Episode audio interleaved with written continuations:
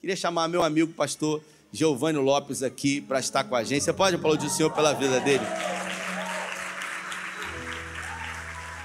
Pastor do SEI, pastor do SEI de, de Guaba. E eu queria fazer uma breve apresentação sobre ele, uh, esse meu amigo. Eu conheço o pastor Giovanni há quase 10 anos, eu acredito que seja isso, né? Quase 10 anos já. É, uns 8 anos. E eu me lembro perfeitamente quando eu o conheci.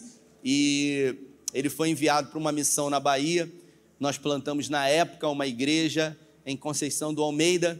E eu me lembro que é, em uma das primeiras conversas que eu tive com ele na época, eu era auxiliar, e ele, junto com a esposa dele, Andréia, com o coração queimando por ser um missionário. Eles são missionários, eles amam a obra de Deus, eles têm um coração voltado para vidas. E eu me lembro que na época ele disse uma frase que eu nunca mais esqueci. Uh, quando ele foi cogitado para assumir essa igreja é, em Conceição do Almeida, eu perguntei a ele, né, como que estava a expectativa do coração dele, e ele disse: "Olha, tudo o que eu desejo é realmente estar no centro da vontade de Deus". E ele disse: "Tendo uma cama e um pedaço de pão e água é o suficiente para mim". E ali eu vi o coração dele, que não estava uh, num conforto. É claro que é muito bom a gente estar no campo e a gente ter tudo que a gente precisa, mas a gente acaba percebendo onde está o coração das pessoas. E o profeta Jeremias ele fala que Deus ele não ama, não ama coisas, Deus ele ama pessoas e Deus ele determina que nós possamos amar pessoas. Ele esteve na Bahia, retornou, ficou um ano com a gente e hoje está no SEI de Iguaba com um grande trabalho, a igreja avançando para a glória de Deus. E agora ele vai estar ministrando para os nossos corações. Queria também dizer que a mensagem de hoje, ela será a realização de um sonho na vida dele. Porque essa mensagem de hoje, a gente vai fazer um livro com ela. Pastor Giovanni vai para Israel com a gente, né? Amém. Em outubro, ele vai estar em Israel com a gente e essa mensagem vai virar um livro, né? A gente conseguiu o contato de uma pessoa que hoje pega as mensagens é, que a gente prega, bota digitaliza lá, faz uma capa e, e transforma isso num livro. E ele falou isso para mim e eu fiz o convite para ele, para que ele estivesse aqui conosco. Além de tudo isso, Deus tem uma palavra para o meu e para o seu coração. Quantos querem ouvir a voz do Senhor? Então, queria que você, de mãos estendidas para cá, orasse junto comigo. É no nome de Jesus, Pai, que nós queremos orar pela vida do pastor Giovanni. O Senhor já falou com ele e nós pedimos que agora o Senhor fale conosco, que o Senhor tenha liberdade na nossa mente e no nosso coração, para a glória do teu nome, em nome de Jesus. Amém.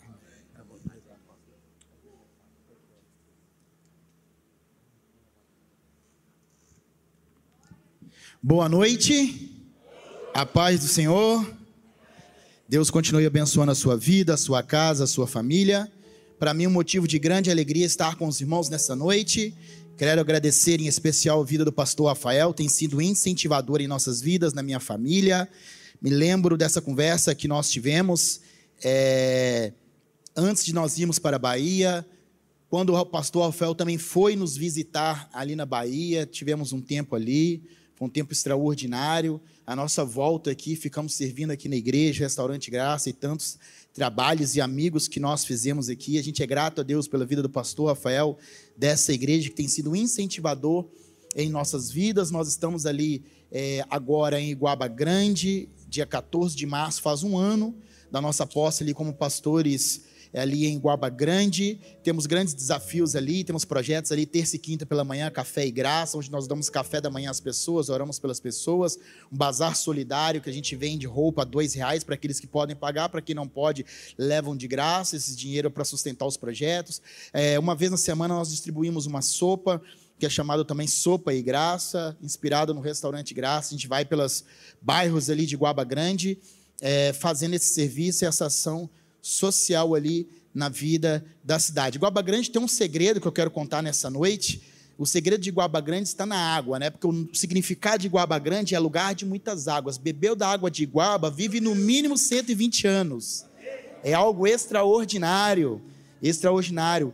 A igreja de Cabo Frio tem nos ajudado bastante lá, enviando pessoas para ministrar louvor, palavra ali também aos domingos. Tem sido é, tempo especial em nossas vidas ali em Guaba Grande, é, através da vida dessa igreja. Queria que você abrisse a sua Bíblia em Gênesis capítulo número 28. Gênesis capítulo número 28. Como o pastor Rafael tem falado aqui sobre medo, eu quero falar um pouco sobre isso também nessa noite. Medo que paralisam pessoas. O tema dessa mensagem é: pare de fugir. E eu quero trazer algo que vai nos direcionar nessa noite. Uma mensagem que vem direto do coração de Deus para o coração da sua igreja, aonde nós como igreja nós precisamos parar de fugir.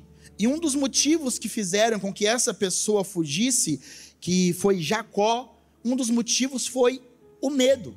E o medo ele é algo que paralisa as pessoas, o medo é algo que faz as pessoas retroceder, fazem as pessoas pararem, não faz com que as pessoas consigam cumprir os seus propósitos, os seus desígnios, mesmo tendo palavras do Senhor liberadas sobre a vida delas. O medo, muitas das vezes, faz paralisar pessoas, e a Bíblia está cheia de histórias de pessoas que tiveram palavras de Deus, mas devido ao medo, elas não conseguiram cumprir seus propósitos. E nessa noite eu quero falar sobre esse tema, pare de fugir. Gênesis 28 diz assim: Isaac chamou a Jacó e, dando-lhe a sua bênção, lhe ordenou, dizendo: Não tomarás esposa dentre as filhas de Canaã.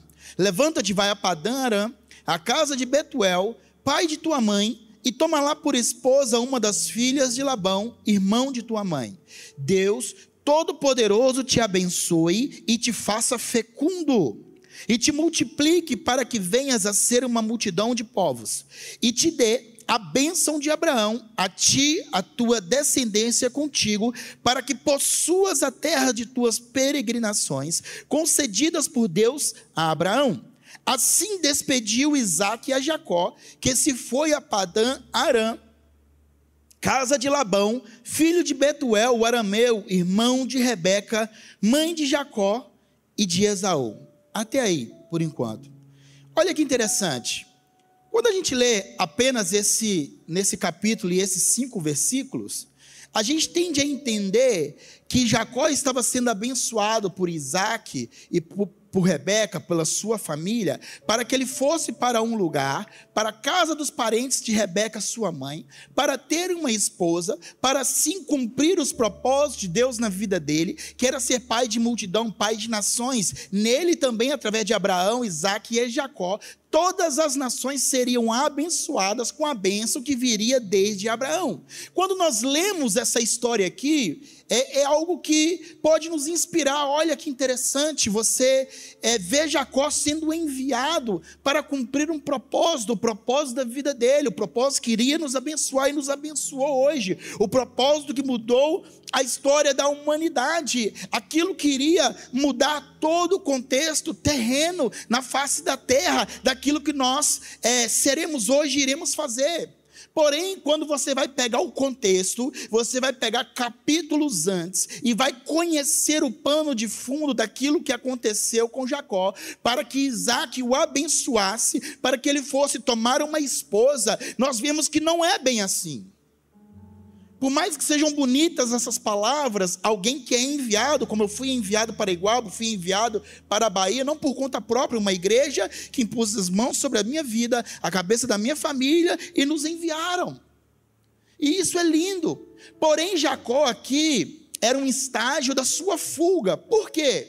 Porque Isaac, irmãos, olha que interessante. Isaac, quando ele tinha 40 anos de idade, Abraão, já velho, farto de dias, ele manda um dos seus servos à casa da família dele para pegar uma esposa para Isaac. E aí é trazido Rebeca para Isaac. Quando Rebeca e Isaac eles se casam, e a Bíblia vai dizer que Rebeca ela era estéril, e por 19 anos Isaac orou e abençoou o ventre de Rebeca para que ela pudesse gerar e dar filhos a ele. E quando ele completa 60 anos de idade, as crianças nascem. Mas quando Rebeca ainda estava grávida, foi algo que, para quem é pai, para quem viveu a paternidade, isso é maravilhoso. Quando você começa a sentir a criança mexer dentro do ventre, pelo menos eu fiquei muito impactado ao sentir a Júlia pela primeira vez e, e, e, e falar com ela e sentir ela. Porém, para Rebeca, a gravidez não foi algo confortável, era algo que foi desconfortável, ao ponto dela falar assim se as crianças fazem isso aqui dentro, por que, que eu estou vivendo? Do que vale a minha vida? E aí, de repente, a solução que ela teve para aquele transtorno e aquela dificuldade que ela estava passando, porque era algo difícil para ela na gravidez, ela resolve consultar ao Senhor. E quando ela consulta ao Senhor, o Senhor libera uma palavra sobre a vida das crianças. Olha, isso está acontecendo é porque você não está gerando apenas dois filhos, mas duas pessoas, não. Você está sendo mãe de duas grandes nações, dois grandes povos que irão se dividir, e o mais velho servirá o mais moço. E Rebeca, ouve aquelas palavras, e Isaac também ouve aquelas palavras, só que eles não souberam lidar com as palavras de Deus que foram liberadas sobre a vida de seus filhos. Eles não tiveram a maturidade necessária para ajudar Esaú e Jacó diante das palavras que eles receberam. Por quê? Porque quando as crianças nascem, elas começam a crescer, a Bíblia vai dizer que Isaac amava mais a Esaú porque ele comia da sua caça.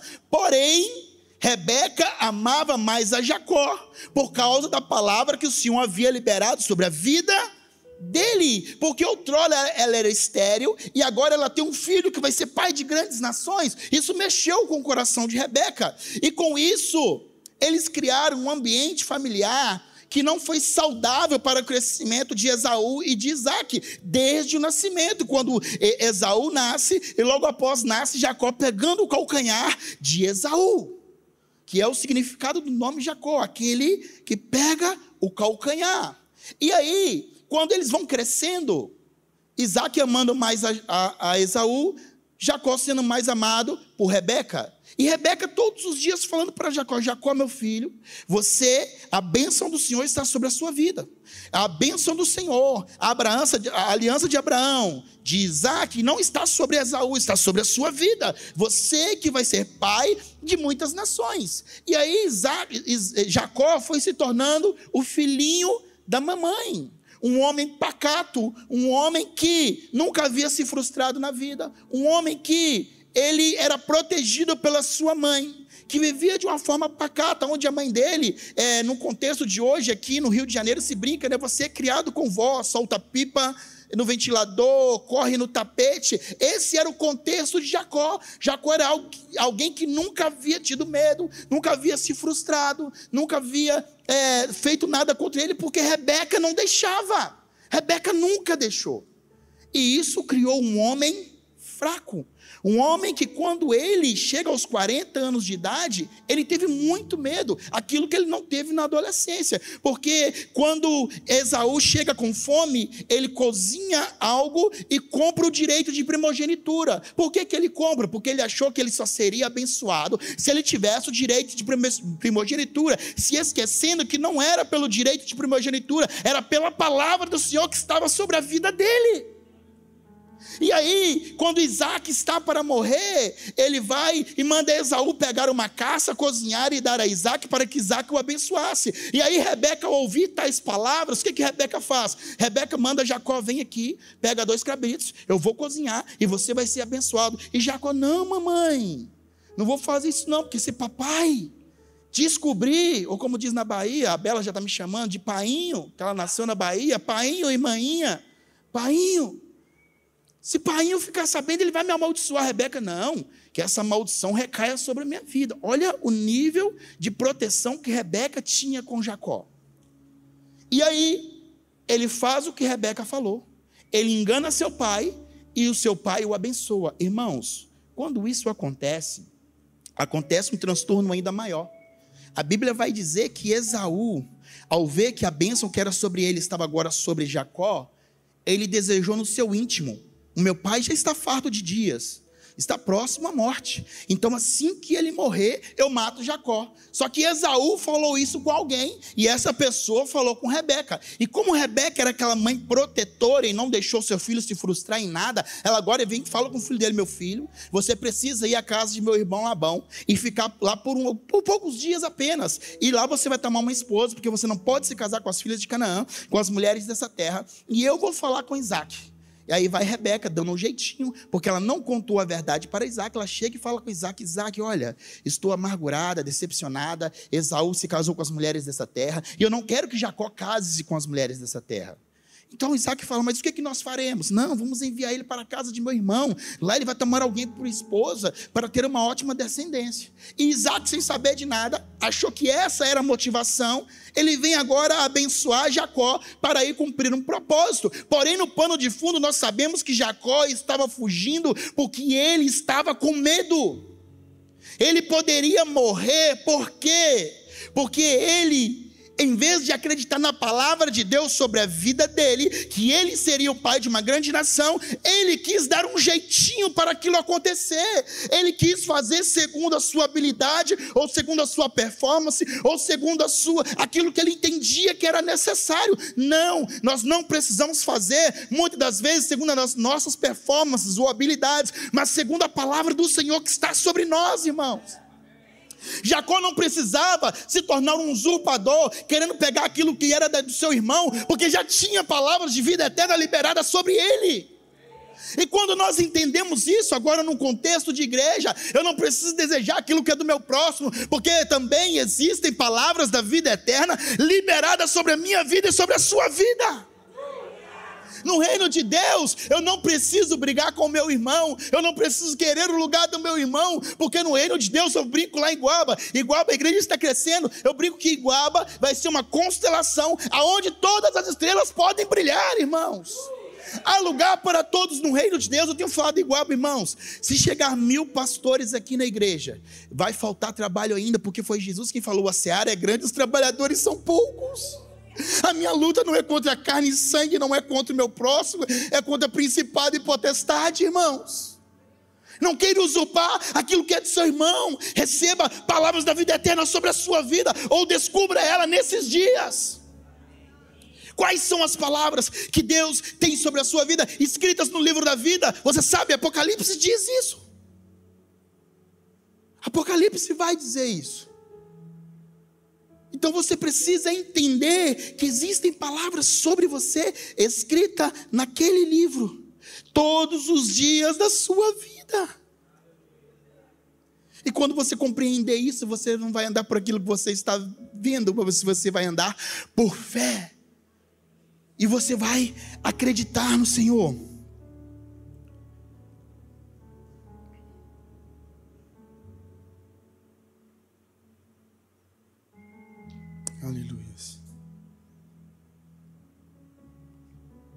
É interessante que esse contexto onde Rebeca fez o que fez e Isaac também fez o que fez, foi algo familiar que quando você lê sobre Isaac ali ainda criança, entrando na adolescência, seu irmão Ismael zombava dele, e ele viu seu pai Abraão mandando Ismael e a sua mãe embora por causa de um conflito familiar.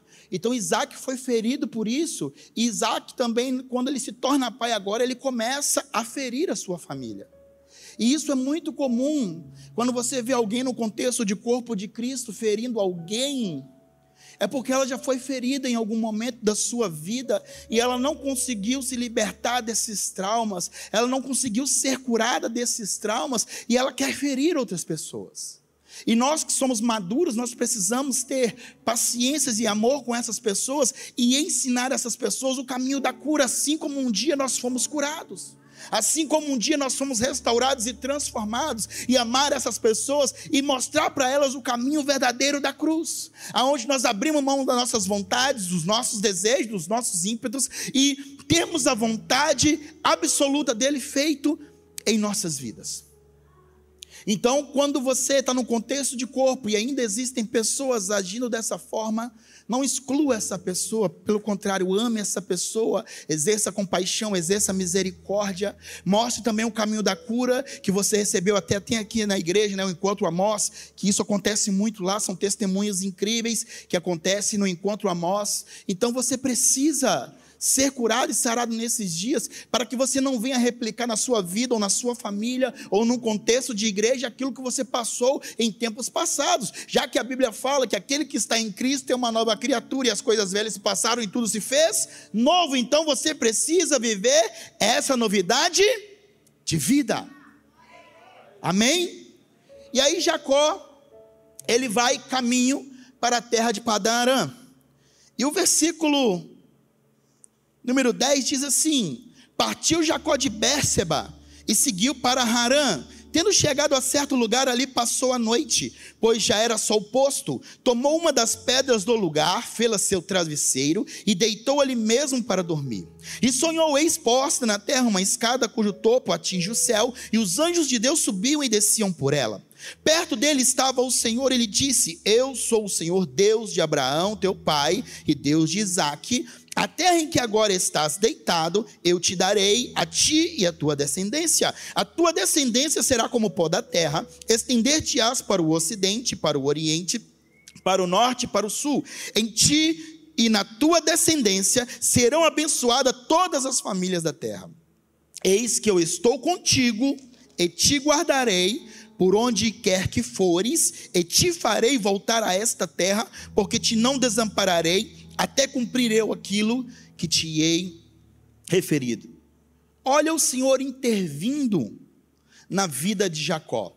Jacó, no caminho da sua fuga, ele agora vai deitar, pega uma pedra como travesseiro e vai dormir. Alguns pregadores até citam: olha, essa pedra representa Cristo, mas irmãos, eu, pelo menos, eu gosto de um travesseiro confortável para deitar minha cabeça. Deitar a cabeça numa pedra, por mais que ela pudesse simbolizar Cristo, não era algo confortável. E assim, às vezes, é a vida das pessoas que vivem fugindo. Você nunca terá uma vida confortável diante daquilo que Deus liberou se você continuar fugindo. Talvez você passe por tantos transtornos ou coisas difíceis até hoje, porque talvez você continua fugindo até hoje. Você nunca parou de fugir, você nunca assumiu uma responsabilidade, você nunca respeitou um processo para se tornar aquilo que Deus já te liberou sobre a sua vida. E algo interessante aqui é que Jacó, quando ele dorme, o Senhor se manifestou a ele. Olha o que eu aprendo. Abraão, Deus vem e fala claramente. Com Isaac, Deus vem e fala claramente, e eles viram o Senhor. Porém, Jacó, ele ainda não havia visto ao Senhor. E Jacó só conseguiu ver Deus quando ele dormiu. Porque quando ele estava dormindo, ele não estava usurpando nada. Porque quando ele estava dormindo, ele não estava desejando aquilo que era do seu próximo. Quando ele estava dormindo, ele não tinha mais como fugir, porque ele estava dormindo. E aí o Senhor pôde se manifestar a Jacó. Então, irmãos, se algum momento da sua caminhada, ou se você ainda não ouviu ao Senhor, ou não ouviu palavras sobre a sua vida, não é porque Deus parou de falar, não. É porque talvez você não está fazendo da forma correta. É porque talvez você não se está se tornando uma pessoa disponível a ouvir o Espírito Santo falar com você. Talvez você não está sendo aquela pessoa que Jesus falou em Mateus 6. Entra para o teu quarto e no teu pai que te vem em secreto, ele vai te recompensar. Ou seja, disciplinas espirituais em horário buscar ao Senhor e ele se manifestará a você e a nós. E isso precisa mexer com você. Porque que Deus fala claramente com Abraão e com Jacó somente através de um sonho. E aí Deus vem mostrar para Jacó, Jacó, tá vendo essa escada que começa de baixo para cima, degrau por degrau? Você está vendo esses anjos, Jacó, que sobem degrau por degrau, degrau por degrau até mim? Assim será você, Jacó. Você vai ser pai de muitas nações, você vai ser pai de multidão, mas não é na tua força, na tua habilidade, ou muitas das vezes daquilo que você sabe fazer, mas é respeitando o processo, é sabendo que é dia após dia você não consegue alcançar lugares altos sem antes começar a construir fundamentos. Sem antes você começar a construir alicerces. Então, irmãos, se Deus liberou palavras grandiosas sobre a sua vida, ela precisa ter um começo, como o pastor Rafael falou. Precisa começar, precisa iniciar. Você precisa se movimentar e saber que talvez hoje você não é aquilo que Deus liberou sobre a sua vida, mas você já não é aquilo que você era ontem, porque você começou algo nesses dias. E você começou a cumprir propósitos e desígnios. E aí Deus está falando com ele, Jacó, eu vou fazer. E aí Deus fala com ele, Jacó, está escrito no versículo 15: Eis que eu estou contigo e te guardarei por onde quer que fores a partear. Olha que interessante. Jacó, estou com você.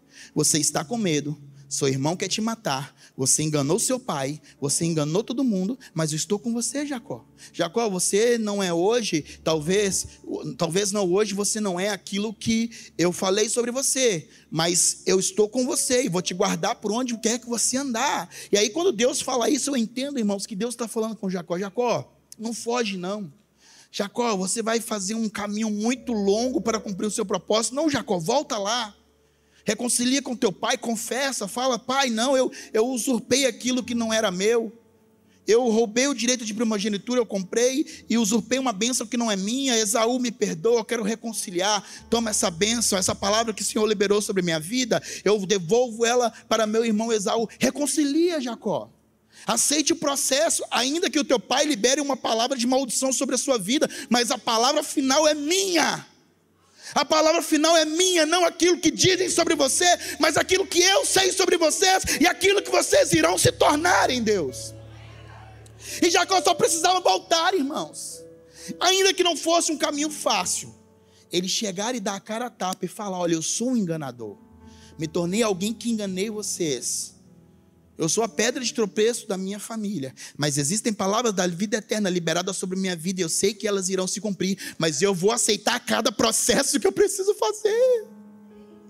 E às vezes nós, no contexto de igreja, nós vemos pessoas entrarem e saírem de igrejas, porque às vezes chegam no centro evangelístico e é lindo, este lugar é maravilhoso, verem os meninos ministrando, adorando, os irmãos servindo, e às vezes as pessoas chegam com todo empenho, gás e força, ah, eu quero servir. E logo elas não conseguem servir porque existe um processo. E aí logo elas querem sair. Não, irmão, não saia.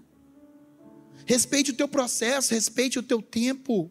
Respeite aquilo que Deus vai fazer na sua vida. Você é importante no corpo. Lá em Coríntios vai dizer que até os membros menos honrados, nós damos maior honra a esses membros. Todos nós somos importantes dentro desse processo. Não saia do seu lugar. Permaneça se torne disponível, pastor. Líderes, eu estou aqui, eu quero iniciar, eu quero fazer aquilo que eu preciso fazer, porque eu quero me tornar um líder de pequenos grupos, eu quero ser alguém que vai servir no restaurante graça, que vai limpar a igreja, que vai ser o porteiro, o zelador, mas eu quero ser útil, porque eu tenho uma palavra da vida eterna liberada sobre a minha vida, e eu quero servir a igreja e a noiva de Cristo. Respeite o seu tempo e o seu processo. Só que Jacó não entendeu dessa forma. O que Jacó faz? Ele continua a fugir. Só que antes dele continuar na sua fuga, ele fala e faz um voto ao Senhor: Senhor, essa pedra que eu coloquei como travesseiro, isso vai ser um memorial. Se eu for em segurança, voltar em segurança, e se você me der água para beber, e está escrito aqui, versículo 18: Tendo se levantado Jacó cedo de madrugada, tomou a pedra que havia posto por travesseiro e a erigiu em coluna, sobre cujo topo entornou azeite. E ao lugar cidade que outrora se chamava Luz, deu o nome de Betel. Fez também Jacó um voto, dizendo: Se Deus for comigo e me guardar nesta jornada que empreendo, e me der pão para comer e roupa para que me vista, de maneira que eu volte em paz para a casa de meu pai, então o Senhor será o meu Deus, e a pedra que erigi por coluna será a casa de Deus, e tudo quanto me concederes, eu darei o dízimo. E aí Jacó faz um voto e continua a sua fuga. É interessante, irmãos, que quando Jacó chega na casa de Labão, ele vê a filha de Labão, Raquel. E quando ele vê Raquel, ele se encantou por Raquel e amou a Raquel.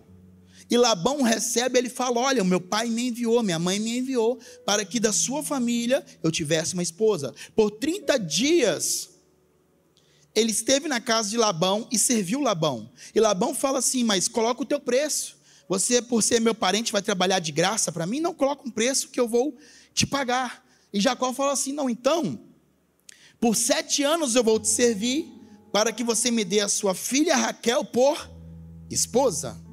E até a Bíblia vai dizer, né, que esses sete anos foram como poucos dias ou meses, porque ele amava Raquel. Mas irmãos, olha que interessante. Isaac, o pai dele, com 40 anos de idade, porque ele fez as coisas até aquele tempo de forma correta, o seu pai Abraão manda um dos seus servos ir na casa da sua parentela tomar uma esposa para Isaac, o abençoa e dá a ele todos os bens e posses que ela dele por direito. Jacó, por não obedecer a Deus e não fazer as coisas de forma correta, ele teve que trabalhar por 14 anos para ter as suas esposas e por apenas mais seis anos para receber algum tipo de posse. E Jacó se fadigou dia, noite, frio, calor, porque ele continuou fugindo por mais 20 anos. Por mais 20 anos, irmãos, ao passo que quem prosperava era Labão e não Jacó aonde Jacó teve que ficar 14 anos para ter realmente Raquel, porque primeiro ele deu Lia, até depois ele ter Raquel. E aí Jacó chega para Labão depois de 14 anos, Labão, meu sogro, olha, tá tudo bem aqui, o Senhor te abençoou por minha causa, você cresceu, você desenvolveu, mas agora é tempo de voltar para a minha parentela, eu vou embora. E aí Labão fala com ele: Não, Jacó, eu sou testemunha, Deus tem me abençoado por tua causa, agora eu coloco um outro preço que eu vou te pagar. E aquilo mexeu com Jacó, porque Jacó queria também crescer financeiramente. E aí ele estabelece um preço e Labão começa a pagar ele. Porém, a Bíblia vai dizer que por cerca de dez vezes Labão mudou o salário de Jacó. E se não fosse Deus que tivesse tido misericórdia de Jacó, Jacó não teria sido abençoado. E aí, quando completa os 20 anos, sabe o que acontece? Deus fala com Jacó: Jacó, acabou o tempo de você fugir. Volta para a tua parentela, resolve tudo, Jacó. Vai lá, Jacó, reconcilia. E aí Jacó ouve aquela palavra e vai fazer o que Deus falou. Porém, não da forma correta. Quando Deus fala com Jacó, Jacó, volta para a tua casa. Jacó tinha que ter chegado em Labão e falado assim: Labão, Deus falou comigo que eu preciso voltar. Eu preciso agora reconciliar com meu pai, porque minha mãe já morreu. Eu preciso reconciliar com meu irmão. E eu vou pegar as minhas mulheres, meus filhos que nasceram, aquilo que Deus me deu, e eu vou embora. Mas não, Jacó aproveitou que Labão havia ido por outro caminho. Ele chama suas duas esposas e fala: Olha, vocês têm visto que o semblante de, do seu pai já não é o mesmo comigo. Os seus irmãos falam mal de mim, falando que aquilo que nós temos, nós roubamos de teu pai. E aí o que Jacó faz? Jacó, por viver um transtorno familiar, ele causa outro transtorno familiar, porque ele colocou as suas mulheres, os seus filhos contra o avô. Em vez de Jacó vir abençoar o sogro dele, não, obrigado, seu sogro, ainda que ele não foi, irmão. Ele não, ele causa um transtorno familiar. Ele causa uma ruptura familiar, pega tudo que é dele e foge. E aí, quando Labão fica sabendo que Jacó havia fugido, irmãos, Labão voltou furioso. Juntou os homens da casa e foi furioso atrás de Jacó. E a intenção de Labão agora não era só mais Esaú querendo matar Jacó, agora era Labão querendo matar Jacó, porque Jacó continuava fazendo as coisas de forma errada. E aí eu te pergunto: até quando? Até quando nós vamos continuar fazendo as coisas de forma errada? Até quando nós vamos continuar fazendo a nossa maneira e não tendo princípio bíblico e respeitando os processos? Até quando nós não vamos amadurecer? Vamos ter uma idade de 40 anos, 30 anos, 50 anos, mas a mentalidade de uma criança, a atitude de uma criança. A igreja é composta, irmãos, por pessoas maduras. Pessoas que precisam se tornar aquilo que foram chamadas para ser. A igreja é composta por pessoas que têm a mente de Cristo. E se nós temos a mente de Cristo, nós temos que agir como tal. Nós não podemos mais continuar cometendo os mesmos erros, as mesmas falhas. E aí, quando Labão encontra Jacó, irmãos, Labão olha para Jacó e Labão furioso e fala: Jacó, meu intuito era arrasar com você. Porque você pegou as minhas duas filhas, você não me deixou despedir das minhas filhas, você não me deixou beijar os meus netos. Eu queria cantar músicas para você, eu queria dar uma festa para que você fosse embora abençoado, mas você agiu de forma errada. Se não fosse Deus que houvesse aparecido para mim e falado para mim: não fales de Jacó nem bem e nem mal, eu teria matado você, Jacó. E Jacó olha para Labão, não, Labão, eu fugi porque eu tive medo. Então, medo faz com que as pessoas continuem a fugir do seu propósito. O medo paralisa as pessoas. Não é isso que o pastor Rafael falou sobre Davi? Não é isso que aconteceu com a nação de Israel quando Golias estava ali enfrentando a nação de Israel? Haviam guerreiros mais fortes, mais poderosos do que Davi, mas todos aqueles guerreiros poderosos estavam com medo. Ninguém deles foi capaz de se levantar e enfrentar Golias, até que Davi ouviu alguém falar: Olha, aquele que vencer Golias, o rei lhe dará a sua filha por esposa e isentará a sua família de imposto. Davi gostou daquilo. Opa! O que, que vai acontecer? Olha, vai dar a filha e vai dar isenção de impostos.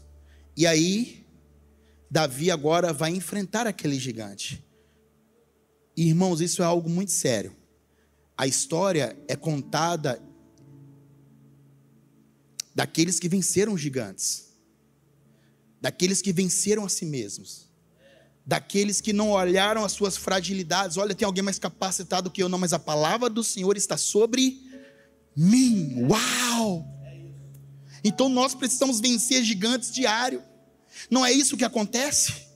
Aí agora Jacó está indo de caminho à sua casa. E quando ele está indo de caminho para a sua casa, a Bíblia vai dizer que ele viu vários anjos. E ele falou: Olha, aqui é Manaim, é o acampamento de Deus. O que, que Deus estava falando com Jacó? Jacó, não tema Esaú a minha palavra sobre a sua vida, e aquele que está com você é maior do que aquele que está com Esaú, não tema. E aí Jacó, tudo bem, Senhor. Ele vai e manda mensageiros a Esaú. Quando os mensageiros chegam a Esaú, eles viram Esaú e mais 400 homens armados. E aí eles voltam, Jacó, nós vimos seu irmão, está vindo, e mais 400 homens. E Jacó teme, irmãos. Jacó ficou com medo. Aí o que, que Jacó fez? Ele pega, divide tudo que ele tinha em duas partes os bens, posse propriedades, e mandou eles na frente. É interessante quando Jacó transpõe o val de Jaboque, uma, uma história muito interessante.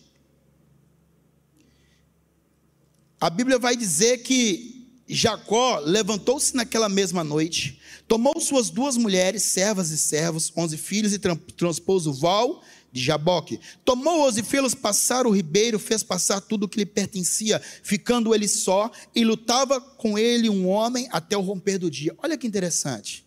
Jacó fez passar tudo aquilo que ele tinha e ficou só. Por quê, irmãos? Porque Jacó, mais uma vez, ele queria fugir. E mais uma vez ele queria fugir sozinho. Ele não queria levar a família dele para a morte. Jacó ficou sozinho, não é porque ele queria lutar com o anjo de Deus, não é porque ele queria lutar com Deus, não. É porque ele estava com medo. É porque ele estava pensando assim: não, não vou levar minha família para a morte, não. Deixa eles ir embora e eu vou por outro caminho. Porém, chegou o dia do basta na vida de Jacó. Deus olha para Jacó: não, Jacó, você agora vai se tornar homem. Você já está com 60 anos de idade. Você já precisa ser homem.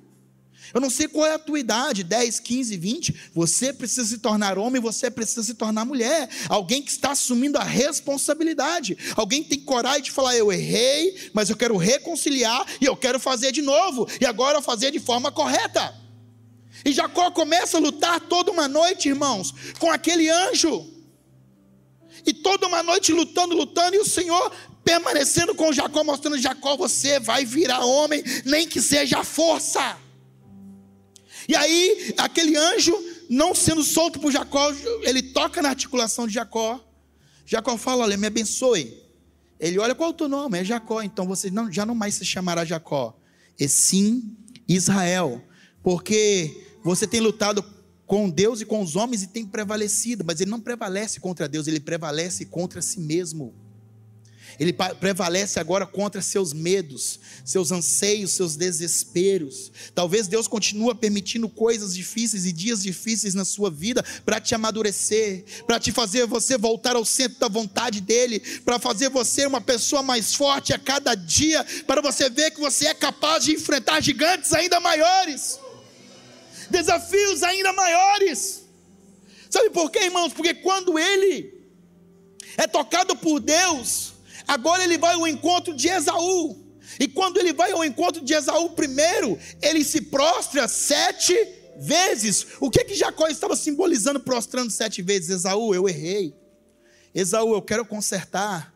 Esaú, aquilo que foi liberado sobre minha vida está sobre a sua vida. Está vendo essa, é, é, é, essas ovelhas, esse gado, essas bens e postas que eu enviei para você? Isso é um presente, te restaurando, restituindo tudo aquilo que eu roubei de você, eu te devolvo hoje. Eu não quero mais aquilo que é seu, eu quero aquilo que é meu, porque eu entendi a minha identidade, aquilo que Deus vai fazer na minha vida.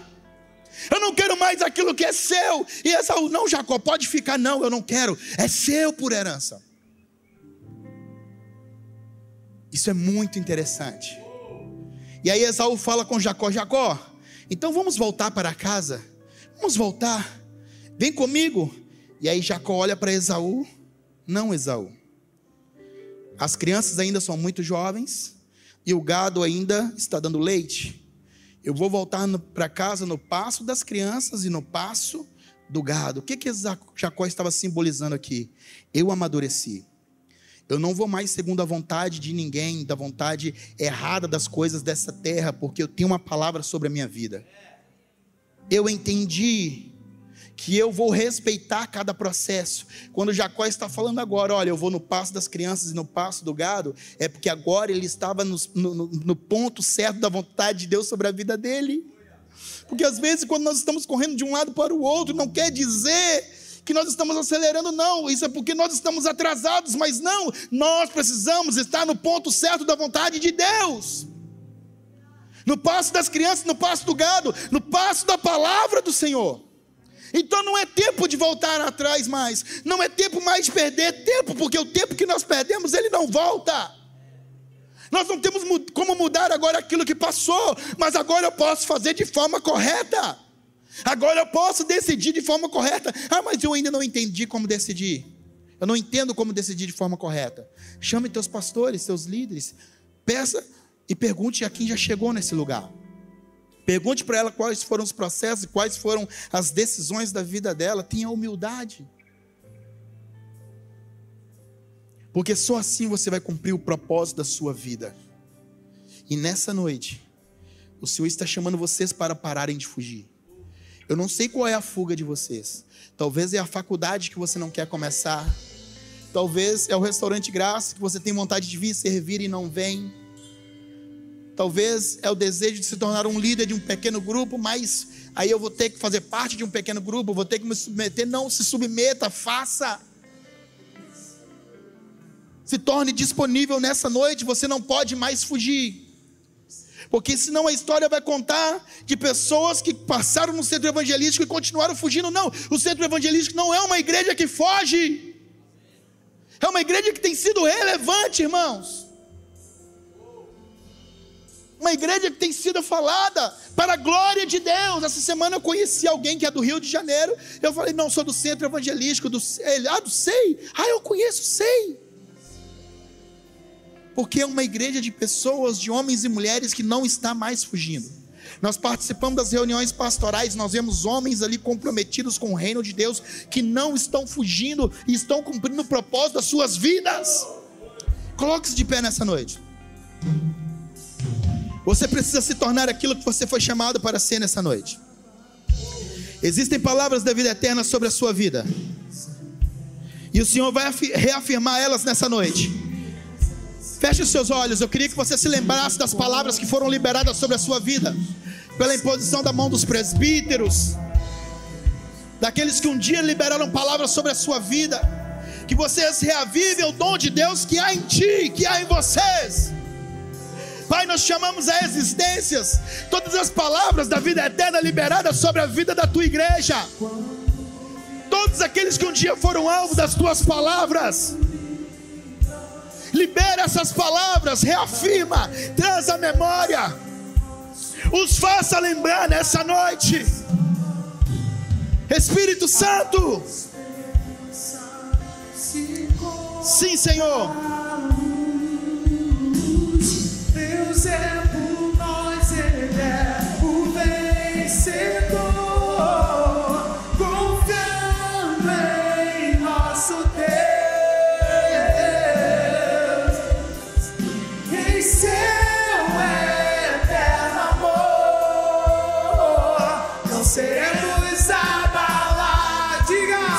Seremos abalados, não seremos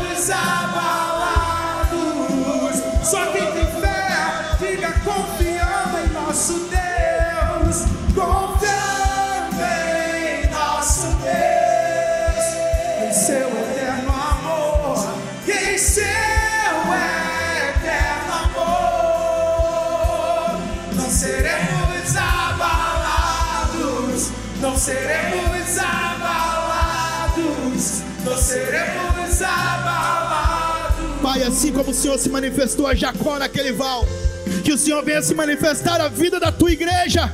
Manifeste-se a vida da tua igreja. Chama eles de volta ao centro da sua vontade. Espírito Santo, faça o coração da sua igreja queimar mais uma vez. Derrama um óleo novo, um vinho novo, uma unção, uma porção nova. Libera o teu rio, a tua porção, a tua graça, a tua glória, para que sejamos cheios, cheios do teu Espírito Santo, para que tenhamos uma nova vida. Seus inimigos cairão. Diga, nosso Deus é mais forte.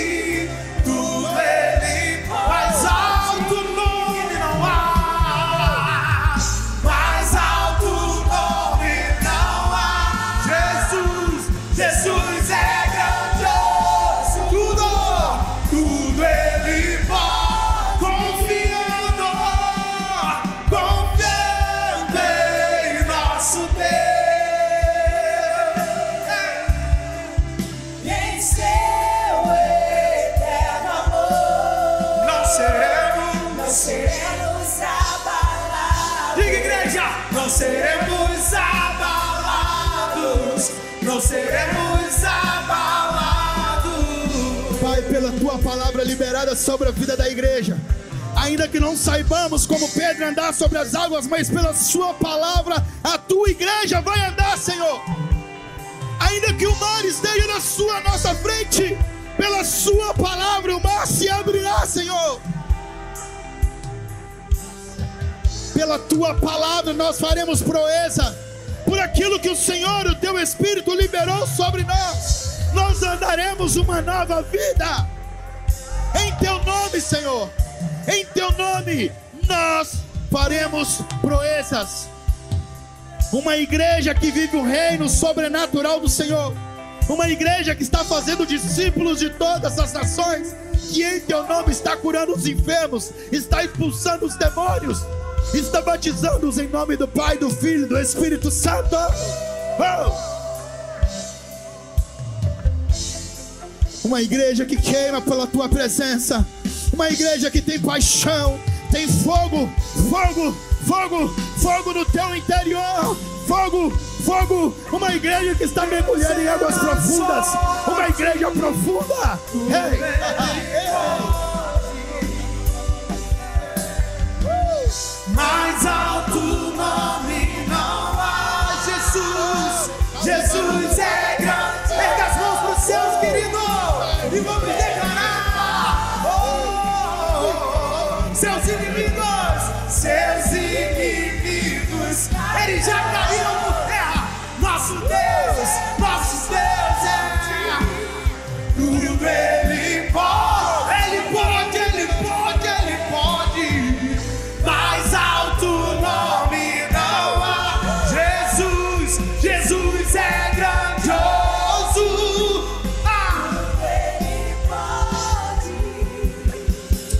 Aleluias. Eu percebo no Espírito nessa noite que pessoas estão parando de fugir nesse momento. E pessoas daqui serão os próximos pastores e líderes, não somente dessa cidade, mas dessa nação.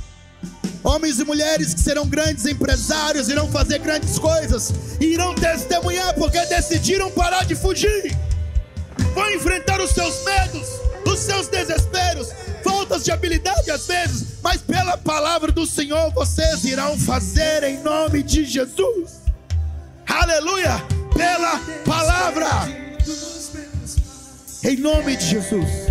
Em nome de Jesus. Aleluia. Aplauda o Senhor nessa noite.